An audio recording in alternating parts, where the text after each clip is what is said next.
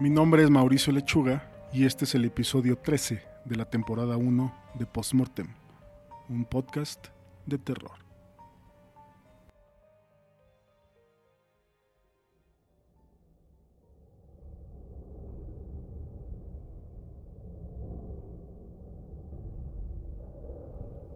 Mosca era una chica rara, incluso para los estándares de los chicos raros.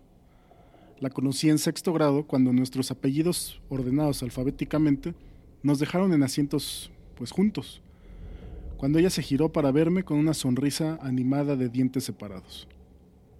Hola, me dijo. Hola, contesté yo con voz baja. Yo era tímida y me sentía intimidada por el primer día de escuela, pero ella pues no lucía nerviosa en lo más mínimo. Me llamo Iden, pero nadie me dice así. Todos me dicen mosca, así que tú también puedes hacerlo. Eh, gracias. Yo me llamo Stephanie. Deberíamos ser amigas, exclamó Mosca. Está bien, le dije yo con un tono seco. Pero Mosca y yo nunca nos hicimos amigas. Me hablaba durante clase, caminaba detrás de mí por los pasillos e incluso llegaba a seguirme a casa algunos días. Pero nunca sentí un, clic con ella. Hasta donde podía ver, nadie más lo había sentido tampoco. Pero eso no impidió que sonriera. Siempre estaba sonriendo, siempre animada, siempre de buen humor. Incluso cuando estaba sentada solas en la hora del almuerzo o cuando era elegida al último en la clase de educación física. Siempre sonreía y siempre se veía genuina. El resto de nosotros pensaba que eso era bastante raro. Una tarde se las ingenió para conseguir una invitación a mi casa. Cuando mi mamá la vio parada al pie de nuestra acera, mientras yo me dirigía hacia la puerta. ¿Por qué no invitas a tu amiguita? me sugirió mientras entraba. Solo es mosca, mamá, es rara, no es mi amiga. Me da la impresión de que quiere serlo. ¿Le has dado la oportunidad? me preguntó. Miré a la chica por la ventana, que estaba sonriendo y pasando el rato en la acera como si supiera que, si era lo suficientemente paciente, le pediría que entrara. Más o menos, hay veces que sí, hay veces que no, le murmuré. Anda, Stephanie. Puede que te agrade mucho. Me quejé, pero desistí y abrí la puerta para gritarle a Mosca. Mi mamá dice que puedes entrar a cenar. El rostro pecoso de Mosca se iluminó y no perdió tiempo en correr hacia adentro. En la mesa, mis padres charlaron con ella cortésmente y le preguntaron en varias ocasiones si debían llamar a sus padres. No, está bien, en serio, no les molesta. Mi mamá trabaja por las noches y mi papá pasa enfermo bastante, así que no les molesta si como en la casa de una amiga. La cena no estuvo mal. Mosca no fue problemática.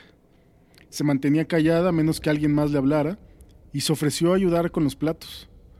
Pero luego simplemente no se iba. Incluso se sentó en nuestro sofá para ver televisión con nosotros. Mi mamá trató de darle a entender sutilmente que se estaba haciendo tarde y que se tenía que ir. Pero Mosca permaneció sonriente y despreocupada. Solo logramos que se fuera cuando mi papá le dijo que la llevaría a casa para que no tuviera que caminar en la oscuridad. Oh, no, no se preocupen. Estoy bien caminando, dijo mientras arrojaba su mochila por encima de su hombro. Gracias por la cena. Estuvo súper, súper buena. La vimos irse hasta que se desapareció a la vuelta de la esquina y pude dar un respiro de alivio. ¿Viste, mamá? Es rara. No seas grosera, Stephanie. Creo que solo se siente sola. Fuera lo que fuera que Mosca sintiera, realmente no la quería cerca de mí. Al final llegué a ser un grupo de nuevos amigos, el cual no incluía a Mosca. Y a pesar de que no nos esforzábamos por excluirla, tampoco hacíamos ningún intento por involucrarla. Mosca aún me saludaba con la mano y me extendía su tradicional saludo alegre, pero ahora parecía entender que no éramos compinches. O al menos eso yo pensé. Todo comenzó una tarde con la extraña sensación hormigueante de ser observada durante mi ruta a casa desde la escuela. estaba empezando el invierno y los días se hacían más chicos, más cortos. Así que el sol había empezado a ponerse. Me detuve y me di la vuelta, escaneando la calle solitaria detrás de mí, pero parecía ser que me encontraba sola. Sin embargo, en el preciso momento que retomé mi camino, la certeza punzante de que alguien me estaba observando se disparó de nuevo. Di unos cuantos pasos más y luego me giré justo a tiempo para ver un destello rosa que desapareció calle abajo. Corrí hasta la esquina lo suficientemente rápido para ver a Mosca. Se estaba agachando al costado de una casa. Su chaqueta rosa resplandecía contra el revestimiento oscuro de la casa. Cuando llegué a mi casa, le puse la queja a mis padres de que Mosca me había estado siguiendo. Pero ellos no me creyeron y me dijeron que probablemente iba en camino hacia la suya. Al final lo dejé pasar. Después de todo, perfectamente pudieron haber tenido la razón. El día siguiente, en la escuela, Mosca ofreció su sonrisa y saludo usual, pero pretendí que yo no la vi. Quería que supiera sin lugar a duda que no éramos amigas. Y pareció captar el mensaje porque dejó de saludarme. Y aún así, nunca dejó de sonreír. El invierno llegó con mucha fuerza ese año y la nieve que cayó en sábanas gruesas y pesadas por encima de nuestro pueblo cubrió todo. Tuvimos unos cuantos días consecutivos de nieve y pasé afuera durante muchos de ellos, deslizándome en mi trineo, construyendo fuertes de nieve con los niños del vecindario y jugando. Normalmente, habría ignorado las pisadas con la nieve alrededor de mi casa por la frecuencia con la que pasaba corriendo allá afuera pero cuando salí a dar brincos por la puerta, para mi usual diversión de invierno, noté algo inusual. Habíamos tenido una nevada fresca por la noche y estaba muy emocionada por ser la primera en pisotear nuestro jardín. Cuando descubrí que ya había huellas alrededor de nuestra puerta principal. Fruncí el ceño, preguntándome si uno de mis padres había salido cuando yo seguía dormida porque ellos me habían asegurado y me habían prometido que me darían el honor de ser la primera en salir.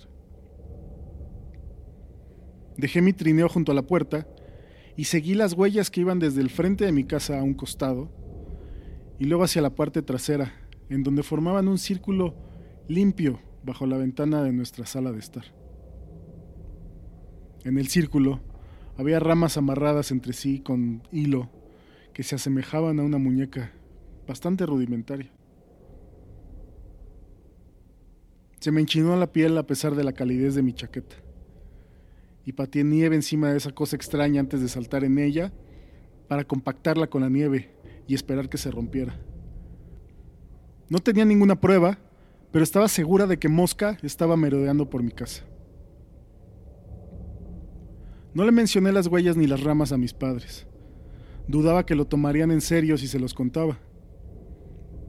Ellos seguían viendo a Mosca como una chica inofensiva y solitaria que solo buscaba una amiga. Pero yo sabía que tramaba algo, y la iba a atrapar y demostrar que no era la chica inocente que mis padres pensaban que era. Solo necesitaba pensar en una buena trampa para Mosca. Un golpe afuera de mi ventana me despertó a la mitad de la noche. Me enderecé enseguida y observé mi habitación, donde mis cortinas estaban cerradas, bloqueando la luz nocturna. Contuve la respiración, pero mi ritmo cardíaco se empezó a acelerar, así que esperé. Esperé un poco más. ¡Bum!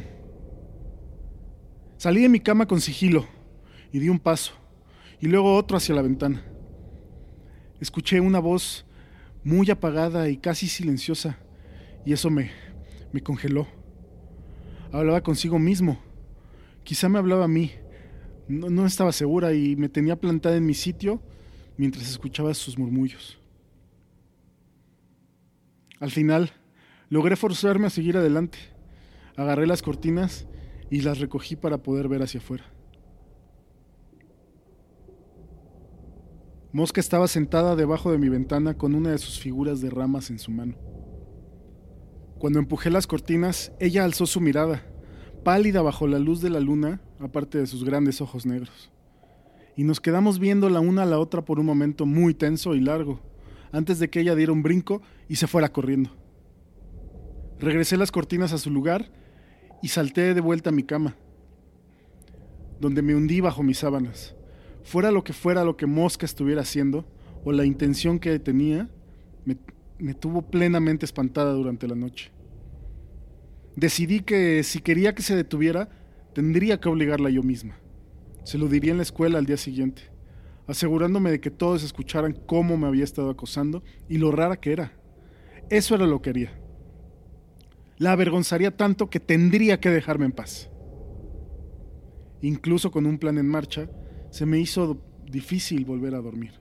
Cada sonido de la intemperie me hacía preguntarme si Mosca había vuelto para sentarse debajo de mi ventana. Pero ni siquiera llegó a la escuela al día siguiente, ni al siguiente, y nadie, nadie sabía dónde estaba. Por más que me desagradara, aún estaba intrigada de por qué no había estado yendo a clases. Pensé que quizá tenía demasiado miedo de presentarse después de lo que había pasado, o quizá solo estaba haciendo tiempo con la esperanza de que se me olvidara. Me inquietaba tener que preguntarme en dónde estaba y qué era lo que estaba haciendo. Cuando estaba en la escuela, al menos podía mantener un ojo en ella. Ahora podría estar entrando a mi casa y haciendo no sé qué con mis cosas. El simple hecho de pensarlo era suficiente para que me tuviera temblando de miedo e ira. Todo apuntaba a que tendría que darle una probada de su propia medicina. Así que después de clases me acerqué a nuestro profesor y le dije que Mosca me había pedido que le llevara las tareas a su casa, pero que yo había olvidado su dirección. Así que nuestro maestro estuvo muy agradecido y me entregó gustoso la dirección de Mosca. Muy insegura sobre lo que pretendía lograr, me apresuré a casa después de la escuela, tomé mi bicicleta y partí para encontrar a Mosca. Ella solo vivía a unos cuantos kilómetros de distancia en un pequeño vecindario agradable con bardas blancas y casas de dos pisos. Las luces navideñas brillaban desde los techos que estaban cubiertos de nieve y sus ventanas esmeriladas. Revisé la dirección de nuevo y pedaleé hasta su casa, tratando de pensar en lo que le diría cuando la confrontara. Encontré a Mosca parada en su jardín frontal cuando llegué. Sus manos estaban dentro de los bolsillos de su chaqueta y estaba observando su casa, sin ninguna expresión. Me detuve con un derrape en la acera resbaladiza y dejé que mi bicicleta cayera, haciendo ruido, para que me notara. ¡Oye! Le llamé tratando de sonar agresiva. Hola, contestó ella silenciosamente. Ni siquiera se giró para verme. ¿Por qué me has estado siguiendo? le demandé, yendo al grano y pisoteando el suelo detrás de ella. ¿Por qué estabas afuera de mi casa? Lo siento. La tomé del brazo y la obligué a que me encarara con toda la furia que una niña de 11 años puede amasar. Y luego toda mi bravuconería y valentía llegó a un final confuso. Mosca sonreía, pero en una expresión forzada y apenada. Y además había lágrimas derramándose por sus mejillas. ¿Mosca? Mosca, repitió otra vez de una sonrisa de dientes apretados. Mi madre me dio ese apodo. ¿Sabes por qué? No, le pregunté. Comenzó a llamarme Mosca porque yo era solo otra pequeña adición a la pila de mierda que era su vida, no haciendo más que zumbar y ser una peste.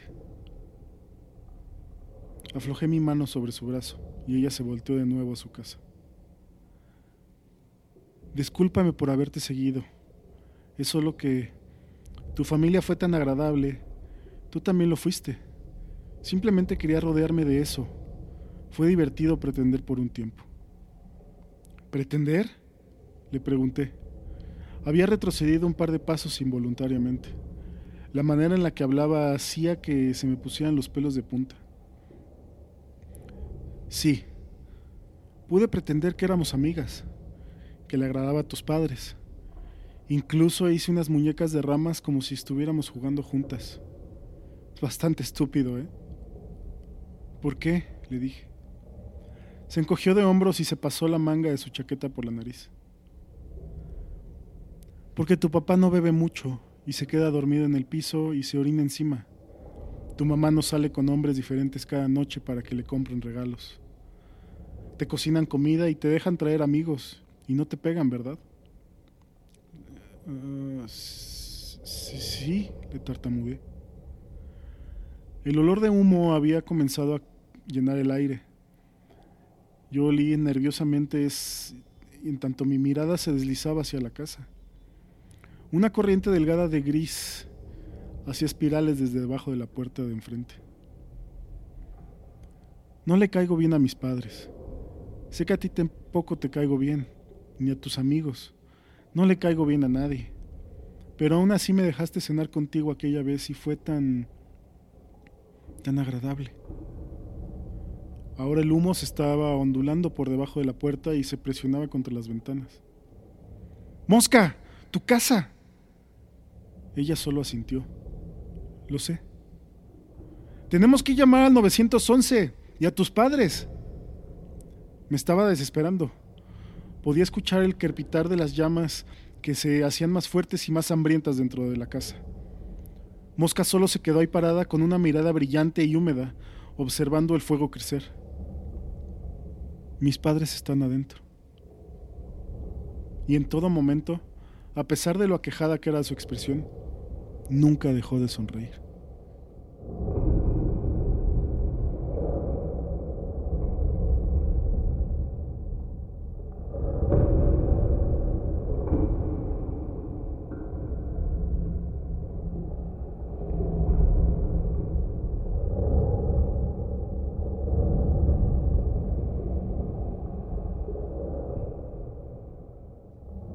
Abrí los ojos y lo único que pude escuchar fue, ahora te voy a retirar la mordaza, te portarás bien y te quedarás callado, ¿verdad?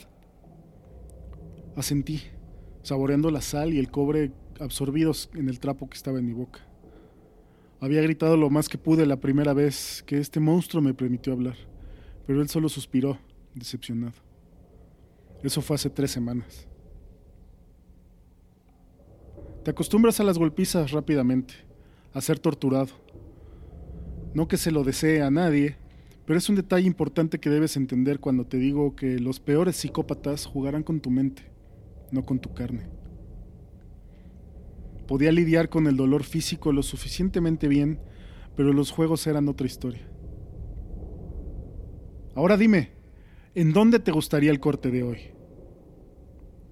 Meneaba un cuchillo y presionaba la punta con su dedo, sacando una gota de sangre. Tragué fuerte, rompiéndome la cabeza para recordar la parte del cuerpo con la menor cantidad de nervios. ¡Anda! Si no escoges pronto me veré forzado a decidir por ti. ¿No querrías eso de nuevo, o sí? Le negué con la cabeza, recordando el corte en mis costillas que impulsaba fuego cada vez que respiraba. Mi, mi, mi pierna, la espinilla, solté mientras mi corazón latía sin cesar. Él asintió lentamente. Se inclinó y comenzó a deslizar la hoja por el costado de mi pantorrilla derecha. Presionó con fuerza a medida que el metal me rodeaba. Me empezó a arder, pero se coagularía dentro de poco y no me mataría. Como era rutina, mi captor me agradeció, me alimentó, reemplazó la mordaza y vació mi orinal antes de irse por el resto del día. Esto se repitió durante semanas, meses. Perdí la noción del tiempo y podía sentir cómo olvidaba recuerdos de mis amigos y familia. Todas y cada una de las heridas fueron ubicadas en donde le ordené. No estaba seguro de si la frustración vencía a la cortesía en los días que sí contraatacaba. Perdía la comida y se me dejaba parado en mi propia mugre por lo que quedaba del día. Despertaba más tarde sin hambre o sed. Al día siguiente, él me extendía palabras reconfortantes mientras se movía la intravenosa de mi muñeca debilitada. Y yo seleccionaba otro lugar para que me cortara. Un año más tarde. Pudo haber sido siete meses o dos años y medio. La verdad es que no sé. Una persona más se unió a mi prisión. Forcejeó con las esposas que lo retenían y se retorció hasta que guardó silencio, exhausto. ¿Cuántos más podrían sufrir nuestro destino? ¿Cuántos ya habían sucumbido? Él soportó más cortes situados en lugares desafortunados de los que pude contar antes de que dejara de gritar. Dos meses, supuse, hasta que finalmente permitió que nuestro torturador terminara su pregunta. ¿En dónde te gustaría el corte de hoy? Mi compañero tosió y le escupió antes de responder. ¿Por qué no te cortas tu propia garganta, enfermo de mierda? Él se rió, jugueteando con su cuchillo. Me preparé para cerrar los ojos en caso de que fuera a matar al hombre, para retener lo poco de humanidad que me quedaba. En su lugar, el monstruo se giró hacia mí y sonrió, diciendo, ¿Está bien? Lo dijo mientras se rebanaba el cuello y caía al suelo.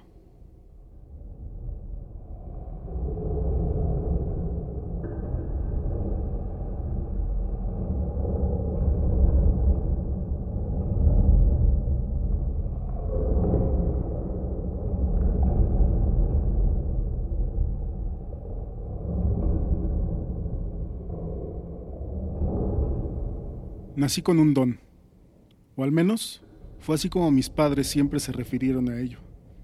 Personalmente, no lo llamaría un don, sino un saber, una habilidad observacional, por así decirlo.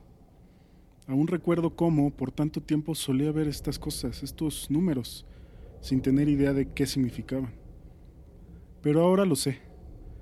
Creo que tenía 11 años cuando llegué a comprender lo que significaban. Veía televisión con mis padres cuando apareció un boletín en las noticias sobre una mujer en Oxford que había sido sentenciada por el asesinato de 17 personas. Conforme veía la grabación de ella siendo escoltada al juzgado, ahí estaba. El número 17 flotando justo por encima de su cabeza, como un halo de malicia. En ese momento me di cuenta de que estos números no eran aleatorios, representaban personas. Cada número que veía significaba el número de personas que ese individuo mataría durante su vida. Vi al mundo de manera muy diferente luego de ese día. En un día normal, al caminar por la escuela y hacia mi casa, veía un mar de ceros y quizá algunos unos. A veces podría caminar al lado de un sujeto por la calle y el número 3 flotando por encima de su cabeza me haría sentir intranquilo. En lo particular, Nunca he conocido a nadie con un número más alto que uno. Y siempre me convencía a mí mismo con que esos unos se debían a algún accidente o algo por el estilo. Nada tan siniestro como un homicidio. A medida que crecía, los números permanecieron consistentes. Cuando al fin les conté a mis padres sobre mi clarividencia, acordamos que lo mejor sería mantenerlo entre nosotros. La primera persona que conocí con un número más grande que uno fue a Kyle. Conocí a Kyle en una fiesta que organizó uno de nuestros amigos mutuos. Congeniamos rápidamente por tener muchos de los mismos intereses, pero siempre me sentía abatido cuando me concentraba en el 5 que se cernía sobre su cabeza. ¿Cinco personas? ¿Kyle? No me parecía posible y decidí con prontitud que no lo iba a cuestionar. Después de unos tres meses de amistad, me desperté una mañana ante una cantidad inmensa de mensajes en Facebook. Todos mis contactos estaban en frenesí por lo que le había pasado a Kyle, pero nadie podía encontrar una respuesta clara de lo que sucedió. Hasta que bajé un poco en el muro del sitio. Kyle había ido a una fiesta con su novia, Amy. Se habían emborrachado bastante, pero Kyle decidió que aún se sentía apto para conducir a casa. Tras unos kilómetros de viaje, chocó con un auto que venía en dirección contraria luego de que Kyle girara en el lado incorrecto de la carretera. Las publicaciones decían que el accidente fue bastante grave y que su novia murió al instante. Por más sorprendente que era esta noticia, una parte de mí no podía evitar sentirse culpable. Había sabido que Kyle iba a matar a alguien, pero no pude haber sabido a quién o cuándo, ¿verdad? En tanto me seguía adentrando en las publicaciones, descubrí más acerca del auto contra el que Kyle se había estrellado. Este se volteó por el impacto y rodó hasta una cuneta al costado de la carretera. El conductor, un compañero nuestro en el colegio, también había muerto al instante. Sus tres amigos, que eran sus pasajeros, murieron en el hospital por sus heridas críticas. Cinco personas. Kyle asesinó a cinco personas esa noche y yo supe que iba a pasar. Cargué con la culpa de ese accidente por un largo tiempo. Traté de hablar con mis padres al respecto y ellos trataron de empatizar conmigo, pero sabía que no lo entendían. De hecho, me fue muy difícil entender por qué me estaban sintiendo de esa forma hasta que conocí a Melanie. La mujer más hermosa que había yo visto. Empecé a salir con ella eh, alrededor de ocho meses después del accidente de Kyle. Y sentí una conexión con ella que nunca había sentido con nadie más. Fue la primera persona después de mis padres a la que le conté de mi don. Y me sentí muy aliviado cuando no se asustó ni me dejó. Fue muy tierna y comprensiva conmigo. Tenía una gran curiosidad al respecto, acompañada de una reserva interminable de preguntas. Me sacó de onda cuando se me quedó viendo, ampliando su mirada, y me preguntó qué número se encontraba arriba de su cabeza. Ella era un cero. Le dije esto y casi fue como si pudiera haber visto una pequeña onda de alivio traspasándola. Yo tomaba todas las preguntas que me hacía porque se sentía bien que finalmente fuera capaz de hablar con alguien al respecto y que, que estuviera genuinamente interesado en lo que tenía que decir. Llevábamos siendo novios más de un año cuando me preguntó algo que mis padres nunca me habían preguntado. Jamie, ¿podemos hablar? Se me acercó con mucha timidez. Sí, claro, por supuesto. Pues verás, siempre he querido preguntarte esto, pero nunca pude encontrar el momento indicado porque eh, siempre me pareció algo, eh, pues, personal. Dime, dime, estoy seguro de que para este punto no hay nada que puedas preguntarme que vaya a ser demasiado mm, personal. Me reí. Bueno, está bien. Lo que me preguntaba es, cuando tú te ves en el espejo, ¿hay algún número encima de tu cabeza? Alzó la mirada con curiosidad. Sus grandes ojos verdes estaban fijados en los míos. De hecho, sí. Cuando me veo en el espejo, puedo ver el número 13, le dije, mientras agachaba la cabeza. Oh, no, murmuró mientras daba un paso hacia atrás. ¿Estás hablando en serio? No, obvio que no, le contesté, incapaz de contener la sonrisa que crecía en mi rostro. Soy un cero, igual que tú. Melanie y yo nos casamos hace poco más de dos años. Y hace un par de días, recibimos nuestro primer bebé a este mundo. Una bebé hermosa y saludable. Le pusimos Elizabeth. Nunca he experimentado un amor similar al que siento cuando contemplo su rostro encantador.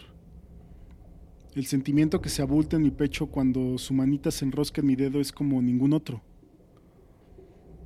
Noto más y más cómo mi esposa se enamora de nuestra hija cada vez que la carga. Aunque no sé cómo decírselo. No sé cómo decirle que cuando veo a nuestra bebé dulce y perfecta, siento que mis entrañas se tensan por la culpa. Porque cuando veo por encima de su rostro encantador, veo el número 148.327. Tampoco sé cómo decirle que el día que nuestra hija nació, el número de Melanie cambió de un 0 a un 1.